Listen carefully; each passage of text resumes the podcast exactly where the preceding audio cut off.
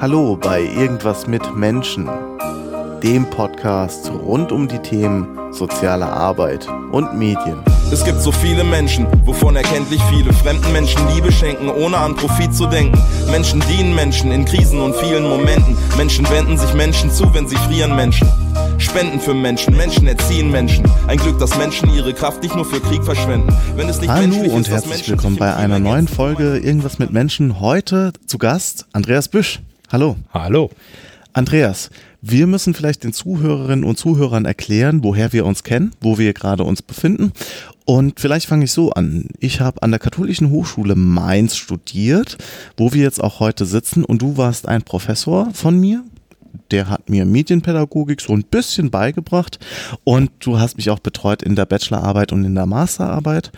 Und ähm, was ist deine Funktion hier an der Katholischen Hochschule? Und du hast ja noch eine spannende weitere Funktion. Ich bin seit Wintersemester 2000, 2001 als Professor hier. Die Professur heißt offiziell Medienpädagogik und Kommunikationswissenschaft.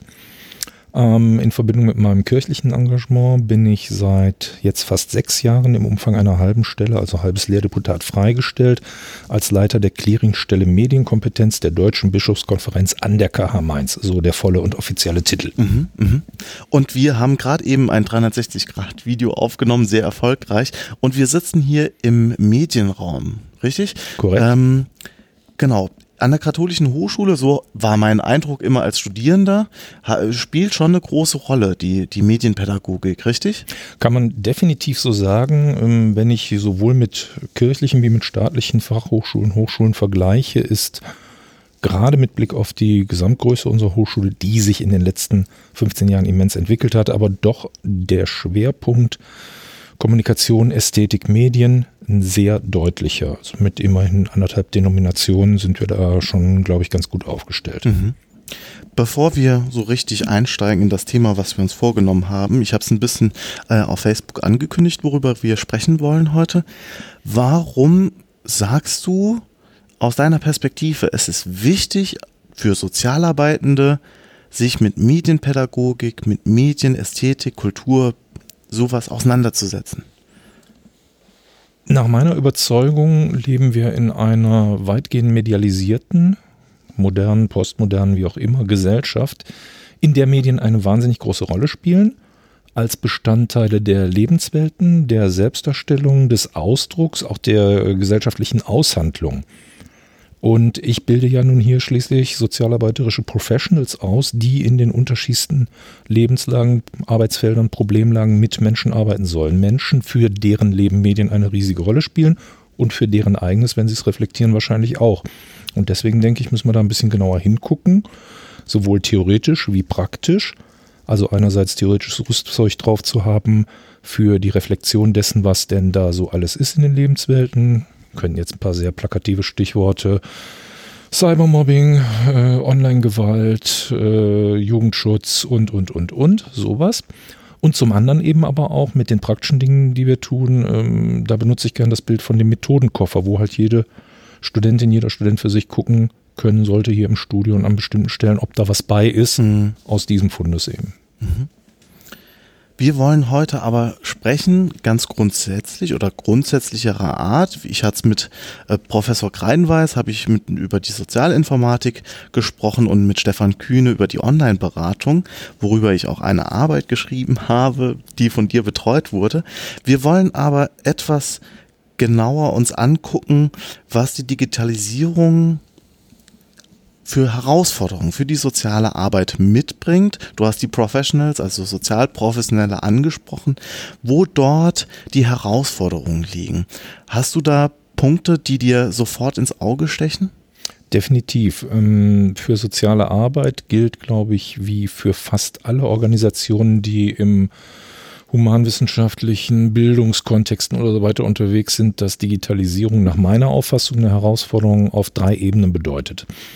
In etwa so spielen die sich auch chronologisch ab. Das eine ist so eine organisationale Ebene. Da geht es plötzlich darum, dass Workflows anders sind. Ich erinnere mich noch, als ich äh, nach dem Studium die erste Stelle antrat, an, äh, Ende der 80er, da stand im Sekretariat für zwei Mitarbeiterinnen gerade mal ein PC und ansonsten war Fax mhm. der heiße mhm. Scheiß. Und äh, ja, die Entwicklung seitdem ist bekannt. Also Workflows verändern sich, die Art, wie wir arbeiten, wie wir in unseren Organisationen arbeiten, ich denke auch ein ganz großes Thema für die Sozialinformatik dürfte das gewesen sein, mhm. wie weit das dann eben auch Arbeiten formatiert, was mhm. damit möglich wird, was sich aber auch so verändert, dass Dinge vielleicht nicht mehr möglich sind, wo man dann, denke ich, genau hingucken muss.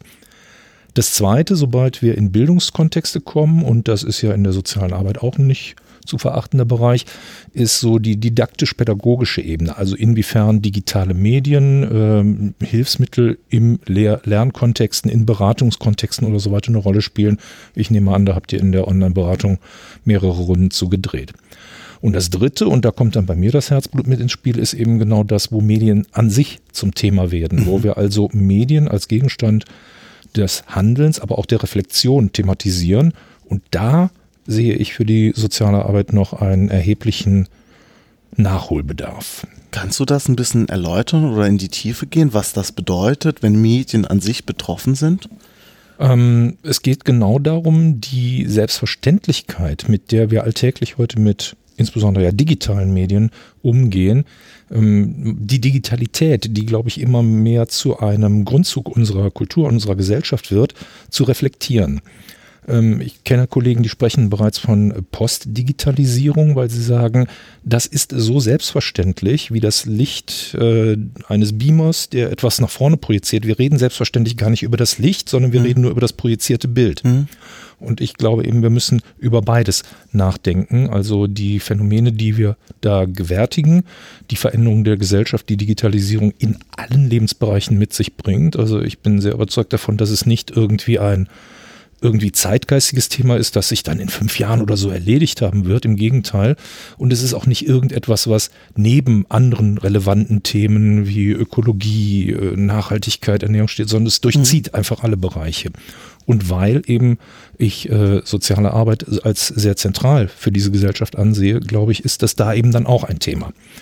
Und da gibt es einen großen Nachholbedarf, weil ich doch bei sehr vielen sozialarbeiterischen Professionals, also Akteuren, ähm, einen teilweise Reflexen, teilweise auch mit disputablen Argumenten unterfütterten Vorbehalt gegenüber Medien und mhm. gegenüber digitalen Medien insbesondere sehe. Mhm. Ist es, ich frage mal blöd nach, ist das eher die Medienbildungsarbeit, die du ansprichst, oder ist es auch äh, im alltäglichen Handeln eines Sozialarbeiters, Sozialarbeiterin zu beachten, diese Auseinandersetzung mit den Medien? Ich würde das eine nicht gegen das andere ausdiskutieren wollen. Ähm, ich muss für mich doch als Professional Bildungsprozesse durchlaufen haben, um dann reflektiert mit Klientinnen, mit Kollegen, mit meiner Organisation Dinge thematisieren zu können, wo ich sage, hier, ich glaube, da müssen wir mal hingucken, nachschauen und vielleicht auch was ändern. Mhm. Ich hatte vor ein paar Tagen mit Gabi Hagmanns gesprochen, Caritas Vizedirektorin und Geschäftsführung in Frankfurt. Die sagte, wir dürfen nicht vergessen, dass auch neue Exkludierungsprozesse stattfinden. Also Menschen, die keinen Zugang zu digitalen Medien haben oder zu Endgeräten, die beispielsweise internetfähig sind, die dürfen wir nicht vergessen. Wie schätzt du es ein, du kennst bestimmt die Zahlen, wie verbreitet sind digitale Medien oder Endgeräte auch bei Klientel der sozialen Arbeit? Ähm, kommt drauf an, was wir jetzt genau mit Endgeräten meinen und kommt drauf an, über welche Altersgruppen wir reden. Mhm. Also die aktuelle ARD-ZDF Online-Studie sagt ja, dass zumindest in der ach so wichtigen Zielgruppe bis 29 100 Prozent mhm. alle online. Müsste man mal gucken, inwieweit das in prekären und anderen Milieus genauso gilt. Ähm, das Grundthema, was du aber ansprichst, trifft genau, sag ich mal, mein Hashtag Lieblingsthema, die Frage der Teilhabegerechtigkeit. Mhm. Weil genau das darf natürlich nicht sein, dass wir Menschen exkludieren. Ähm, ich glaube nicht, dass man Offliner, die bewusst sagen, ich möchte da nicht partizipieren, aus welchen subjektiven Gründen auch immer, Ja. zwingen sollte. Ja. Also das Ja. ist für mich ein ganz klarer Auftrag auch an Akteure wie Caritas oder sowas. Ähm, die dürfen um Gottes Willen nicht hergehen und ihre Services jetzt nur noch online oder sonst wie anbieten. Es muss auch noch eine schriftliche Information geben für die, die eben sagen, ich bin offline. Es muss auch noch irgendwo eine Anlaufstelle geben. Aber ich sehe natürlich auch, dass es schwieriger wird, ein immer diversifizierteres Angebot in der Fläche aufrechtzuerhalten. Also da glaube ich, gibt es gute Gründe zu sagen, es gibt auch Dinge, die wir gut online anbieten können. Abgesehen von den Themen Niedrigschwelligkeit, Beratung und so weiter und so fort.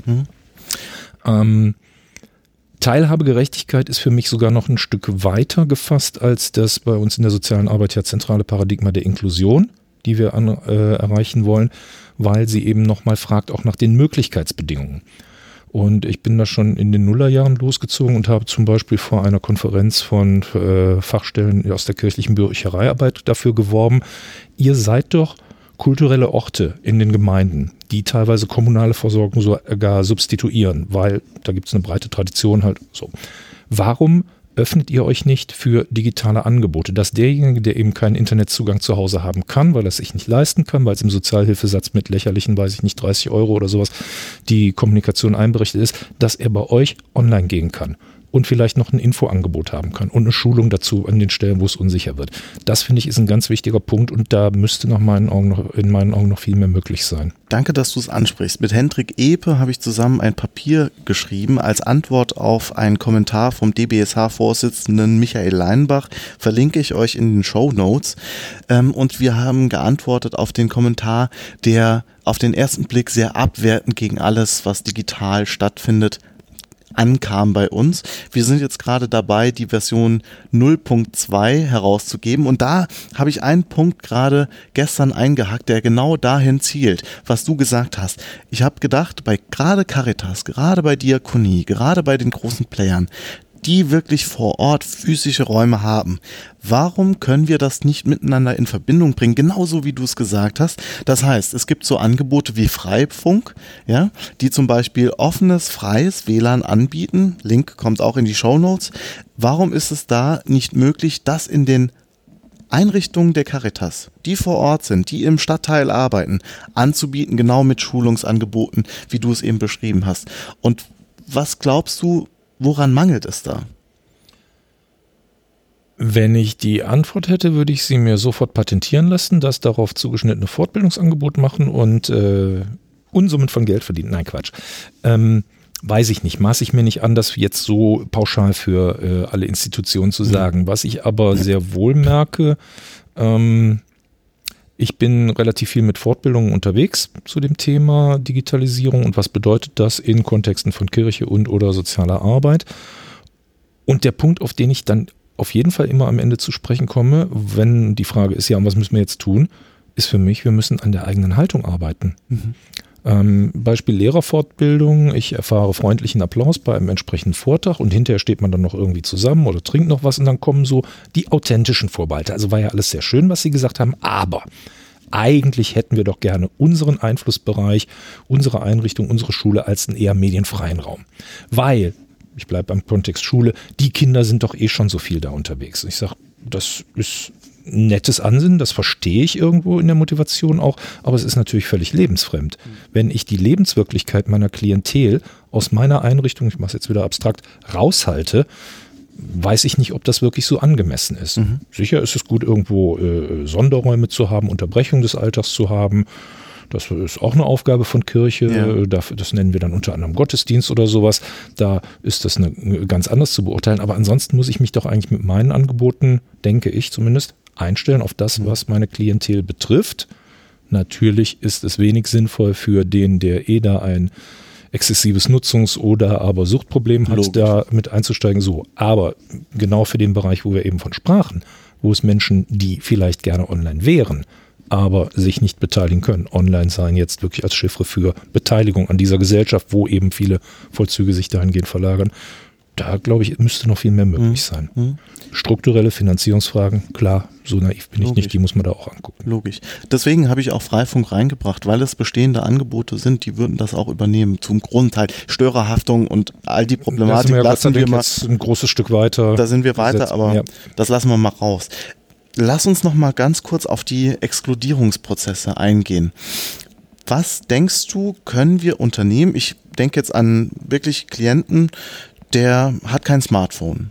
Ja, viele Dinge laufen aber ab, auch die alltägliche Kommunikation, um in Kontakt zu kommen, um in den Austausch zu kommen und auch Kontakt halten zu können. Ja, was braucht er?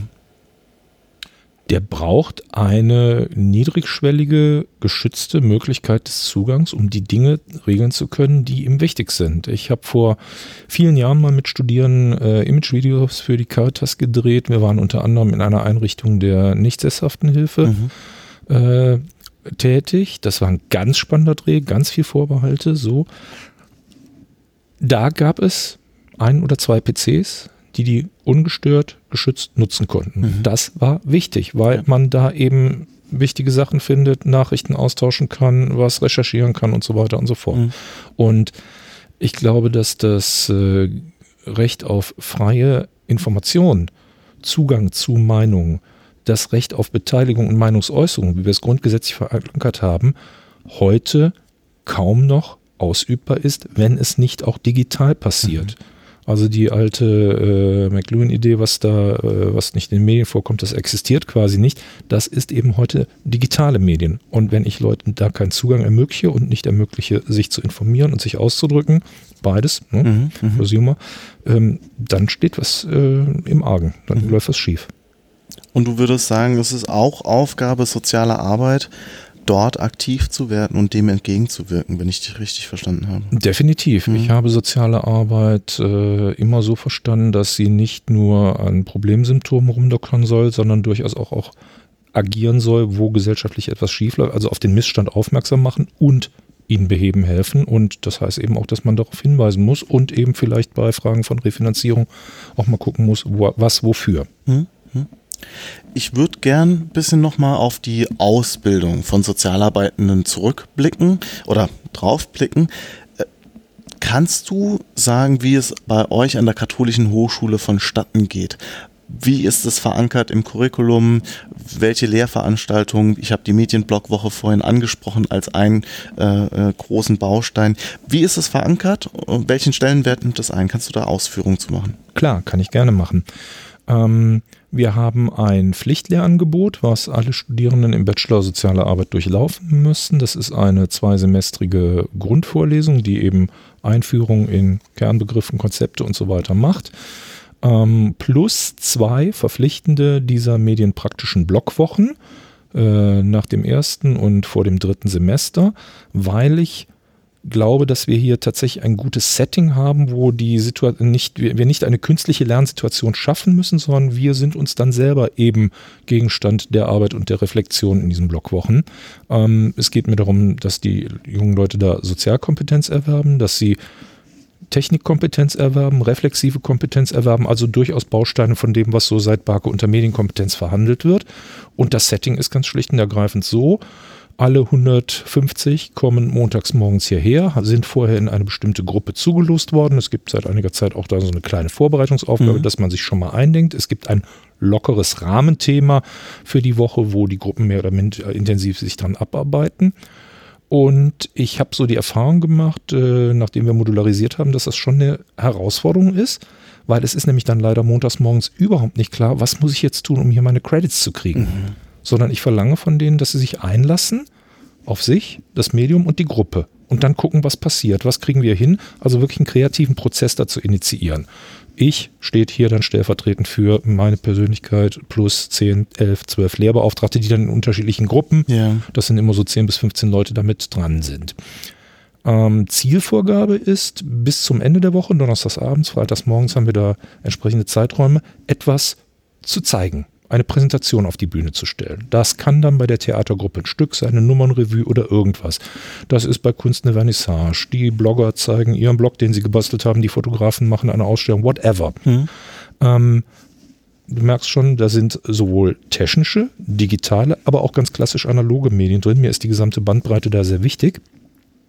Und ja, eine meiner absoluten Lieblingslehrveranstaltungen, weil spätestens Dienstags, Nachmittags, Mittwochs, morgens merkst du, ist die Stimmung gekippt. Mhm. Es ist ein Summen im Haus, mhm. hier wird getrommelt, da äh, laufen Menschen in äh, Schutzkleidung mit äh, Farben durch die Gegend und so. Es ist Leben, es wird über die Gruppen ausgetauscht, es ist ein, ein Summen, ein Brummen. Und es ist immer wieder faszinierend, was möglich ist, was an Kreativität in den Leuten drinsteckt, wenn du ihnen doch nur ein bisschen einen Rahmen gibst. Es ist nicht aufwendig eigentlich. Wir haben keine immensen Materialkosten. Mhm. Einige Kolleginnen und Kollegen haben bewusst den Ansatz wie in der realen Arbeit auch. Wir haben kein Geld, wir wollen trotzdem was zusammen machen. So, überlegt mal, was könnte gehen. Das ist äh, schon beeindruckend.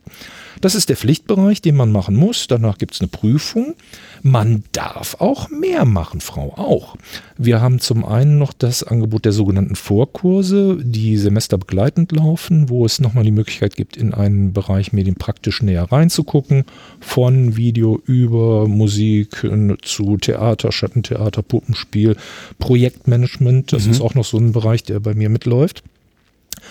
Und ich habe eine fantastische Idee meines Vorgängers, vermutlich sogar meiner Vorgänger übernommen. Das hatten wir schon zu Zeiten der Diplomstudienordnung noch. Die Idee, dass wir die Studierenden zwingen, ein bisschen mehr zu machen als nur auf den nächsten Schein die nächste Prüfung hin. Wir nennen es Zusatzqualifikationen. Die habe ich im medienpädagogischen Bereich relativ breit aufgestellt. Also da haben die Studierenden fünf Wahlmöglichkeiten. Inzwischen haben auch Kollegen anderer Denominationen und sogar anderer Fachbereich gesehen, dass das ein spannendes Konzept ist. Wir sind da also jetzt mit einem recht breiten Angebot inklusive Sozialmedizin, Theologien der sozialen Arbeit, Public Health. Äh, ganz neu ist eine äh, Zusatzqualifikation Notfallmanagement und so mhm. weiter und so fort. Aber das sind die Wahlmöglichkeiten, die sie da haben, wo man dann eben nochmal einen besonderen Schwerpunkt setzen kann, was ich dann eben auch entsprechend äh, zertifiziere mit einer differenzierten Erläuterung, die dem Zeugnis beigefügt wird. Zwei Specials haben wir da über die Jahre noch entwickelt. Das eine ist äh, für den Bereich Bewegung Breitensport gibt es eine Kooperation mit dem Landessportbund. Mit Ablegen der entsprechenden Prüfung kriegt man dann den Übungsleiterschein Breitensport. Und was wir jetzt gerade im letzten Jahr auch nochmal organisational auf neue Füße gestellt haben mit einem Kooperationspartner, ist die Qualifikation im Bereich Erlebnispädagogik. Mhm. Da kann man eben hier mit einem Vorkurs plus den zwei Semestern äh, zum Ende des Bachelorstudiums kann man die Qualifikation zum Co-Trainer Erlebnispädagogik nach den Standards des BVKE erwerben ähm, zu einem Preis in diesem Fall. Das kostet was, weil es halt drei Wochen Outdoor sind mit Material mhm. und so weiter mhm. und so fort. Der, sag ich mal, ein sehr attraktives Angebot nach meiner Markteinschätzung sein dürfte, wenn man denn in diesem Bereich arbeiten will. Das heißt, ihr habt auch keinen Medienbegriff, der sehr eng gefasst ist, oder? Nein. Das ist, hört sich schon sehr breit an. Ähm, das hast du ja damals bei mir in der Vorlesung gehört. Eine rhetorische Frage. Ja, eine wunderschöne Balkonfrage. Ich lehne mich mal raus. Ähm, mein Medienbegriff changiert ein bisschen zwischen dem der Kulturanthropologie, also all das, was mir sinnlich wahrnehmbar begegnet, was mich herausfordert, anspricht, ist Medium und dem Begriff, wie ihn tatsächlich auch die katholische Kirche nutzt, dass Medien immer soziale Kommunikationsmittel sind. Das kann man auf Massenmedien verengen. Ich würde es aber eigentlich da weiter verstehen, ab da, wo die Geste zwischen uns ist, ist das auch schon so. Mhm. Also Medien nie als La Polar, als selbstzweckliche Veranstaltung, sondern weil sie uns eben helfen, Dinge miteinander auszutauschen, auszuhandeln, uns auszudrücken. Das, was uns letztlich hilft, unser Miteinanderleben, unsere Gemeinschaft, unser, ähm, unsere sozialen Systeme auch zu auszuhandeln. Mhm. Du hast noch einen weiteren spannenden Punkt angesprochen, ähm, gerade bei der Medienblockwoche und so habe ich es auch im Studium tatsächlich empfunden, wenn man nur Räume schafft. Und ich glaube, es geht bei der sozialen Arbeit häufig darum, auch für Klientinnen und Klienten Räume zu schaffen. Es war wie eine Insel. Also die Medienblockwoche für mich aus meinem Empfinden wie eine Insel, wo plötzlich Kreativität, Freiräume und man plötzlich Potenziale erwecken konnte, der Studierendenschaft, die man für nicht möglich gehalten hat. Ja? Ähm, glaubst du, es ist notwendig, im Studium sozialer Arbeit mehr Räume zu schaffen? Sei es jetzt medienpädagogisch, sei es andere Räume zu schaffen, die ja, Kreativität fördern, die eigenes Nachdenken, kritisches Hinterfragen fördern? Das unterschreibe ich natürlich blanko, erstens. Ähm, ich verstehe mich nicht in erster Linie hier als Wissensvermittler. Ich verstehe mich im Idealfall als Wegbegleiter. Jetzt kannst du natürlich sofort fragen, hey, wie machst du denn das bei 150 Leuten jedes Jahr? Äh, ne? Hoher Anspruch kann ich nicht, aber es gibt ja schließlich auch noch einen Fachbereich mit so und so vielen Kolleginnen und Kollegen. Ähm, Wegbegleiter, sprich da, wo ich es schaffe, einen jungen Menschen, einen jungen Mann, eine junge Frau irgendwie so irgendwo äh, zu nudgen, äh, anzusprechen, irgendwie anzupingen, dass irgendwas hängen bleibt, irgendwas ausgelöst wird, irgendwas bewegt wird. Mhm. Richtung eigener Haltung, Richtung Nachdenken, hm, was sind denn meine wichtigen Essentials im Leben? Was will ich hier so genau? Ich erlebe natürlich sehr häufig, dass hier junge Menschen hinkommen, die so eine diffuse Generalmotivation, ich möchte gern was mit Menschen machen, denen irgendwie helfen. Da wissen wir, brauchen wir nicht lange drüber reden, das ist nicht besonders tragfähig, das scheitert dann irgendwann. So, das tiefer zu legen, das ist mir ein Anliegen. Zweiter Punkt, ich habe natürlich nicht äh, den Einblick, weil ich nicht in deren Veranstaltungen auch noch sitze, was Kolleginnen und Kollegen dann in ihren Bereichen machen. Ich mhm. glaube, dass das schon passiert. Ich glaube, dass auch äh, unsere Lehrveranstaltungen dann besonders gut sind, wenn sie eine differenzierte Debatte und eine Debattenkultur fördern. Mhm. Du wirst dich erinnern, es gibt natürlich auch Veranstaltungen je nach äh, Gruppe, da wird ein bisschen aus dem hohlen Bauch gelabert und ist dann die Frage, wie weit man das gegensteuern und äh, abgrenzen kann. Hm. Das ist, darum geht es sicher nicht. Ja. Aber dass wir Räume eröffnen, die es jungen Menschen ermöglichen, sich zu sich selbst in ein Verhältnis zu setzen. Das ist mein Verständnis letztlich auch von Bildung. Mhm. Darum geht Das siehst du ja sogar im Logo der Hochschule. Das wurde oft als Kreuzform missverstanden. Möglich, dass es einige deswegen so toll fanden, als es neu entworfen wurde. Aber die Idee des Designers, so wie er es uns erklärt hat damals im Fachbereich, äh, in, der, in der Kollegialkonferenz, war eben, wir haben hier einen Raum, ein Forum, in dem Wege von Menschen zusammenkommen und wieder auseinandergehen. Also mhm. das hier ist ein Ort der Begegnung, des Austauschs, idealerweise, wo Bildung geschehen kann, wo wir ein Angebot machen, ein hoffentlich gutes, attraktives Angebot, das dann eben Menschen ansprechen kann, die verändert hoffentlich hier weggehen. Mhm. Lass uns noch auf deine Position bei der Clearingstelle mhm. zu sprechen kommen. Was machst du genau dort? Was ist deine Aufgabe? Und warum befasst sich, beauftragt von der Deutschen Bischofskonferenz, die Kirche mit diesem wichtigen Thema? Ich darf drei Sätze ausholen. Im, Im, Bereich meines ehrenamtlichen kirchlichen Engagements war ich von 2006 bis 2016 Berater der Publizistischen Kommission der Deutschen Bischofskonferenz. Da stecken jetzt zwei Zusatzinfos drin. Die inhaltliche Arbeit der Bischofskonferenz geschieht in thematischen Kommissionen. Das sind dann immer Bischöfe und Weihbischöfe. Die meisten dieser Kommissionen halten sich so einen Beraterkreis, mit denen sie sich ein bis zweimal im Jahr treffen. Für alles, was im Bereich Medien passiert, war und ist das eben in der Publizistischen Kommission der Fall. Als ich da 2006 dazu kam, war die sehr stark im strengen Sinne publizistisch aufgestellt sprich es ging um die Medienengagements von Kirche. Wie ist das mit der Zukunft der Kirchenzeitung? Was ist mit mhm. Filmförderung? Wie schaffen wir, ist das Wort zum Sonntag wirklich noch die angesagte Form? Gibt es da andere Formate und so weiter und so fort? Und ich habe immer wieder so versucht, das Bildungsthema hochzuhalten. Der damals ebenfalls neue Vorsitzende, äh, Bischof Dr. Gebhard Fürst von Rottenburg-Stuttgart, hatte das Anliegen, sich auch nochmal da zu positionieren und hat vorgeschlagen, dass man ein medienethisches Impulspapier, eine Denkschrift macht und ich war bei der Sitzung, glaube ich, gar nicht da damals, habe aber per Fax so ein paar, äh, wenn wir das machen, dann müssten wir darüber, darüber, darüber auch mal nachdenken. Und schwupps saß ich in der Redaktionsgruppe drin. Die hatte sich dann auf einen mehrjährigen, sehr spannenden und auch sehr gut rezipierten Prozess begeben. Und am Ende kam dann 2011 ein Papier raus äh, mit dem schönen Titel Virtualität und Inszenierung unterwegs in der digitalen Mediengesellschaft in aller Bescheidenheit, ich glaube, es hat mit meinem Mitwirken in der Redaktion zu tun, dass sich da auch ein Kapitel über Medienkompetenz und deren Notwendigkeit drin findet. Und durch diesen Redaktionsprozess, da gab es mal ein Symposium, das wurde mit Fachleuten dann diskutiert, wieder eingearbeitet, finden sich hinten drin auch sowas wie Selbstverpflichtungen der katholischen Kirche.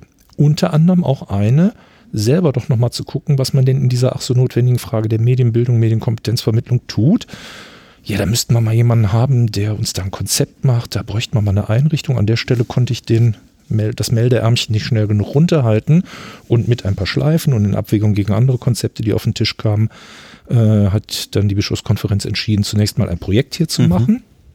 Und ich bin der Trägerin der Hochschule da sehr, sehr dankbar, dass sie mir das ermöglicht hat, im Wege einer Freistellung vom Lehrdeputat. Also die Hochschule hat quasi der Bischofskonferenz eine halbe Stelle mhm. geschenkt, die ich dann drei Jahre und dann nochmal eine Verlängerung von drei Jahren ausfüllen durfte. Aufgabe der Clearingstelle war und ist es zunächst mal, das alles zusammenzutragen und zu bündeln, was in katholischer Kirche Richtung Medienbildung passiert. Wir haben da zwei sehr alte Traditionsstränge, die vielleicht gar nicht immer so unter dem Thema Medienpädagogik diskutiert wurden. Aber auch die Medienpädagogik ist ja eigentlich ein begriffliches Kind der 60er, 70er und der Sache nach sicherlich schon älter. Einmal die Büchereiarbeit, zum anderen die Bere äh, Arbeit im Bereich Film. Mhm. Ähm, ursprünglich bewahrpädagogischer Ansatz, Positive Content würden wir heute sagen, also wichtige, gute Filme für Kinder, Jugendliche etc. pp. Breit aufgestellt heute in fast allen Diözesen durch die Medienstellen, durch Fachstellen für Büchereiarbeit. Daneben haben wir gesehen, gibt es aber auch eine Menge Verbände, Orden, Diözesen, die ihrerseits in Akademien, in Jugendverbänden oder so weiter Bildungsarbeit machen. Wir haben eine Datenbank gemacht, wir haben vier Jahre gesammelt und haben in der Zeit über 6.500 Veranstaltungen eingetragen, wo eben irgendwas mhm. sehr differenziert, sehr inhomogen, sehr breit auch von den Zielgruppen, äh, von hochreflexiven Akademieveranstaltungen bis hin zu äh, Briefe schreiben mit Word für Berufswiedereinsteigerinnen mhm. oder sowas in der Landvolkshochschule. All das sind, glaube ich, notwendige Dinge und Themen. Das zweite war als Auftrag, dass wir äh, versuchen, weiter dieses Papier 2011 war ja nicht alles, zu positionieren, das und wie Kirche zu dem Thema steht, also indem ich Vorträge mache, indem ich publiziere, das mhm. umzubringen. Ähm, ein drittes ist es, Service- und Unterstützungsangebote zu machen, darunter auch unser Leuchtturmprojekt, eine achtmonatige Blended Learning Fortbildung, die diesen Namen wirklich verdient, mit einem strukturierten Online-Teil. Du kennst zufällig auch die Online-Moderatorin, die uns da jahrelang unterstützt hat. Ähm, unser aktuellstes Projekt ist äh, mekomat.de. Mhm. Gleich ist der Werbeblock auch rum, liebe Zuhörerinnen und Zuhörer. ähm, wir sind aber relativ stolz drauf, weil ja. auch das hat es bisher so nicht gegeben. Ich habe in der ersten Projektphase gesehen, es gibt eine gottverdammte Menge guter medienpädagogischer Materialien, die mhm. aber meist nur in einer ganz bestimmten Szene bekannt sind. Mhm. Also im Umfeld eines bestimmten Trägers oder innerhalb eines bestimmten Bundeslandes, wo eben die Landesmedienanstalt ein Medienkompetenzförderprojekt macht, das dokumentiert und so. Das weiß man dann in zum Sagen äh, Rheinland-Pfalz, aber in Schleswig-Holstein kennt das kein Mensch oder so. Und unsere Idee war eben, es müsste doch möglich sein, das mal alles Träger unabhängig, übergreifend zusammenzustellen und das haben wir eben gemacht und mhm. haben das in so eine kleine Datenbank äh, gefüttert. Wir sind Stand heute, glaube ich, bei 370 Publikationen, äh, Studien, Flyer, Broschüren, Arbeitshilfen, Print und Online. Alles kurz redigiert, vorgestellt mhm. und äh, kurz rezensiert, Entschuldigung, ja. Äh, äh, verschlagwortet und eben unterschiedlich recherchierbar. Mhm. Werde also ich auch verlinken. Service, Bündelung etc., das ist unsere Aufgabe. Mhm. Mhm. Du hast es angesprochen, die Medienkompetenz. Kannst du da ein paar Ausführungen zu machen? Ich weiß, irgendwas mit Menschen hat schon häufiger den Bereich der Digitalisierung und der Medien gestriffen, aber über Medienkompetenz habe ich, glaube ich, mit noch niemandem meiner Gesprächspartner gesprochen. Und wenn ich mich erinnere, Andreas, war das der zentrale Begriff auch deiner Vorlesung mit einer der zentralen Begriffe. Kannst du den Zuhörerinnen und Zuhörern oder auch mir nochmal äh, verbildlichen, was Medienkompetenz, was steht da für ein Konzept hinten dran und warum ist es so wichtig? Als Theologe wäre ich jetzt versucht, mal bei Adam und Eva, also Genesis 1.1 Schöpfungsgeschichte anzufangen. Als Erziehungswissenschaftler, Medienpädagoge muss ich hier natürlich jetzt die gesamte 40-jährige Begriffsgeschichte seit Dieter Barke mal kurz in drei bis zwölf Stunden. Nein, muss ich nicht dem leider früh verstorbenen Kollegen verdanken wir diesen Begriff. Ähm, du erinnerst dich dunkel, 72 seiner Habil, da steht der gar nicht drin, aber da ist dieses Konzept eben vorgedacht in Anlehnung an Habermas. Kommunikative Kompetenz runtergebrochen auf den Bereich Medien, da handlungsfähig zu sein mit den vier Dimensionen. Äh, Kunde, Kritik, Nutzung, Gestaltung und so weiter und so fort. Seitdem breitestens diskutiert. Mm, ich habe dann irgendwann vor einigen Jahren mal das gemacht, was alle Kollegen machen, nämlich mein Modell mit mhm. sieben Dimensionen in den Ebenen äh, Wahrnehmung, äh, Wissen, Handlung und eine, ganz wichtig, glaube ich, eine normativen Dimension präsentiert. Mit dem Begriff sind wir auf der Höhe des handlungs- und lebensweltorientierten Ansatzes und das scheint mir nach wie vor der zu sein, der momentan dran ist nach den äh, etwas älteren bewahrpädagogisch kritisch emanzipatorischen Ansätzen sowas. Ähm, das ist, also was ich in der Vorlesung immer behauptet habe, dass er hochgradig anschlussfähig ist, das erlebe ich äh, tatsächlich jetzt politisch praktisch bei Kooperationspartnern. Mhm. Ich führe Gespräche auch mit äh, Förderabteilungen, Medienkompetenzabteilungen von Landesmedienanstalten. Und da war letztens eine Kollegin, die sagte mir, ja, ich verstehe schon, dass du jetzt stärker auf den Begriff Medienbildung äh, hinarbeitest, aber ganz ehrlich, wir haben in unseren Satzungen alle Medienkompetenz drinstehen mhm. und ich werde einen Teufel tun, das zu ändern, weil damit haben wir noch gute und eingerichtete Förderstrukturen. Also ich sehe, dass dieser Begriff äh, sehr weit rezipiert worden ist. Ich sehe auch, dass er schlimmer als jedes Teekesselchen missbraucht wird, äh, was ich euch immer gesagt habe, wenn Sie mal später einen Antrag schreiben, schreiben Sie Medienkompetenz rein, dann mhm. gibt es Fördergelder. Äh, wenn sich die Bundesregierung, die letzte, die neue ist ja gerade dabei, sich irgendwie mal zu finden, hinstellt und von Medienkompetenz erzählt, wird es bisweilen gruselig, genauso gruselig wie digitale Bildung. Ähm, weil es zur Chiffre geworden ist, zur Lehrformel. Ähm, diffus meinen wir, dass das irgendwie wichtig ist und am Ende des Tages ist dann die Frage, ja, um was gibt's denn jetzt? Ich sehe nach wie vor, dass unter diesem Schlagwort ganz viele wunderbare Projekte abgefahren werden, die dann aber leider ganz häufig auch Projekte sind. Mhm. Ich bin relativ regelmäßig bei der Barke-Preisverleihung. Äh, Dieter Barke-Preis wird im Rahmen des Forums Kommunikationskultur von der GMK jedes Jahr im November verliehen und ich habe es ganz häufig erlebt, dass die Preisträger dann so mit einem Lachen und Weinen Auge da standen. Mhm. Lachend, weil sie eine wunderschöne Bestätigung für ihre Arbeit bekommen haben, weinend, weil das Projekt dann jetzt leider nach zwei, drei, fünf Jahren auch wieder rum ist. Und das finde ich natürlich hochproblematisch, weil Bildung ist nicht so eine Strohfeuerveranstaltung, wo wir mal was machen ich verstehe, dass in strukturellen Zusammenhängen es gut ist, auch Projekte zu haben, ja. dass man irgendwo mal was ausprobiert, evaluiert und sagt, hm, das ist es noch nicht so ganz. Aber wenn ich doch irgendwo die Notwendigkeit feststelle, Bildung zu vermitteln, dann doch vielleicht auch mal überlegen, was können wir denn dann nachhaltig tun, was können wir da wirklich fördern und wie können wir Sachen, die gut sind, auf Dauer stellen. Hm. Genau, und ich erinnere mich auch bei dem Begriff Medienkompetenz, dass es, ich übertreibe jetzt, über 150 Definitionen davon gibt, was denn jetzt endlich, letztendlich Medienkompetenz sein soll. Wie ist deine Einstellung dazu? Gibt es von dir eine Lieblings-Medienkompetenz-Definition? Ähm, ein kluger Kollege hat mal gesagt, äh, man kann das überhaupt nicht definieren, man kann höchstens explizieren, was man damit meint. Da klinke ich mich an. Medienkompetenz heißt für mich die Befähigung von Menschen, dass sie für sich subjektiv sinnvoll, durchaus auch mit Genuss und Spaß an Medien, das ist ja nicht nur rationale Arbeit und, und äh, anstrengend, in einer verantwortlichen, sozial abgestimmten Weise mit Medien handeln können als Prosumer, also als Nutzer und Menschen, die eben auch selber sich medial ausdrücken, das produzieren. Mhm. Wenn Medienkompetenz das erreicht, dass Menschen das können, dann ist, glaube ich, der Begriff relativ gut erfüllt. Du hörst raus dabei, subjektiv äh, sinnvoll, sozial verantwortlich, das für mich eine normative Dimension eine große Rolle spielt.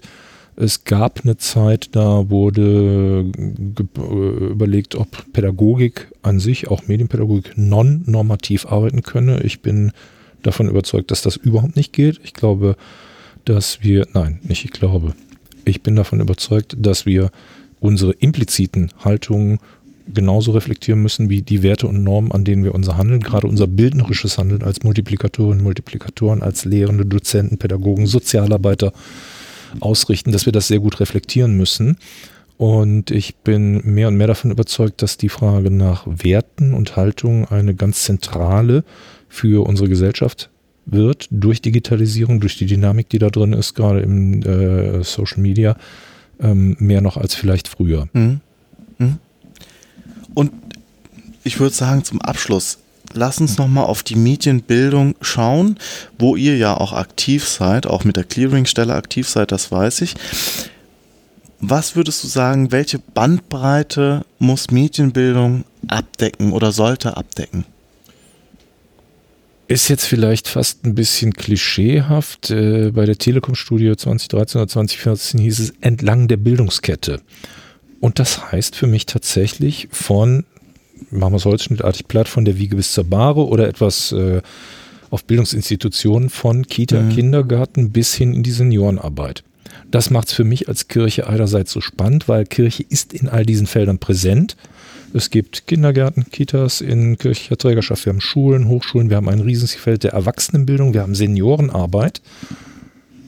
Aber ich sehe eben auch da noch nicht, dass Digitalisierung als Bildungsthema da überall angekommen ist. Ich sehe noch nicht, dass überall da Bild Medienbildung passiert. Und insofern ist Kirche auch dabei, sich nochmal äh, an der Stelle weiterzuentwickeln und zu professionalisieren. Sage ich jetzt nicht nur als Forderung, sondern sehe ich mhm. tatsächlich. Mhm. Wir hatten nach dem 2011er Papier, was ich vorhin angesprochen hatte, gab es im Herbst letzten Jahres noch ein weiteres ganz spannendes Papier, Medienbildung und Teilhabegerechtigkeit. Das ist ein Papier, ein deutlich um, weniger umfangreiches zu netzpolitischen Fragen, wo mhm. die Bischofskonferenz sich dazu geäußert hat. Mit dem Papier war ich im Mai bei der Republika und habe sehr viel Zuspruch bekommen. Ähm, Motto, oh, spannend, Kirche etabliert sich tatsächlich als Diskurspartner auch in dem Feld. Gut, 2016 mit einem gewissen Zeitversatz, aber es ist zumindest präsent, dass das ja. die Themen sind. Gerade die letzten beiden Tage war der katholische, zweite katholische Medienkongress in Bonn. Ich hatte mhm. auch da ein Panel zur Medienbildung und ich habe durchweg von allen Speakern da gehört, dass die Kirche sich noch viel präsenter wünschen. Ich habe ein Problem damit als Theologe, wenn Kirche auf so eine Ethikagentur reduziert wird. Wir haben durchaus auch noch eine andere Botschaft von Hoffnung und Erlösung und äh, was Gott eigentlich mit dieser Welt vorhatte am, am Start. Aber die muss sich natürlich auch in der Praxis beweisen. Und wenn eine Praxis die in der Lebenswelt von Menschen in der sozialen Arbeit ganz stark medial geprägt ist, denke ich, sollte Kirche auch diese Zeichen der Zeit erkennen, deuten und entsprechend agieren. Mhm. Auch für Sozialarbeiter äh, natürlich ein das Thema. Von der Wiege bis zur Bahre sind wir auch dort äh, vertreten. Jetzt gleich ob kirchlich äh, organisiert oder von der Caritas Diakonie. Ne?